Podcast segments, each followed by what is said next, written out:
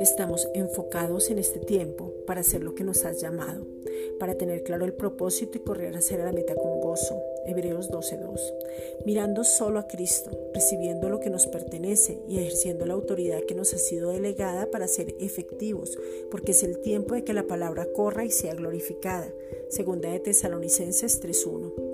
Padre, en este tiempo te pedimos una unción fresca sobre nuestras vidas, que nos podamos revestir del Señor Jesucristo, Romanos 13:14, que nos podamos sumergir en las escrituras para que de nuestro interior corran ríos de agua viva, Juan 7 versículos 37 al 39, y dejar a un lado todo lo que pensamos que es suficiente, porque la suficiencia es Cristo mismo. Colosenses 2.10, dejar nuestro yo, quitar todo orgullo y dejar de mirarnos a nosotros mismos, porque ahora estamos completos en Él y vivimos en la fe de Él mismo. Gálatas 2.20. Gracias Padre porque en todo momento podemos ser de buen testimonio, entendiendo el que nos habita. Salmo 91.9.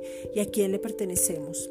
Gracias Padre porque somos llenos del Espíritu Santo, Efesios 5:18, conociendo su dirección y llenos de sabiduría práctica para vivir en este tiempo para no desfallecer, Santiago 1:5. No dejar de mirarlo a Él, Hebreos 12 versículos 1 al 2. No nos detenemos por las circunstancias, no nos enfocamos en la realidad, sino en la verdad que es Jesucristo, Juan 1:17 que podamos persistir siempre en la oración, Hebreos 6.4, y sumergirnos en la palabra para tener una revelación diaria, fresca y profunda, donde nos encontremos y estemos sumergidos y saciados que podamos estar enfocados en el Evangelio de la gracia que tiene el poder de Dios para salvación, Romanos 1.16, donde podemos vivir por fe que es Cristo, Romanos 1.17, y donde el fruto del Espíritu Santo se manifiesta, Gálatas 5, versículos 22 al 23.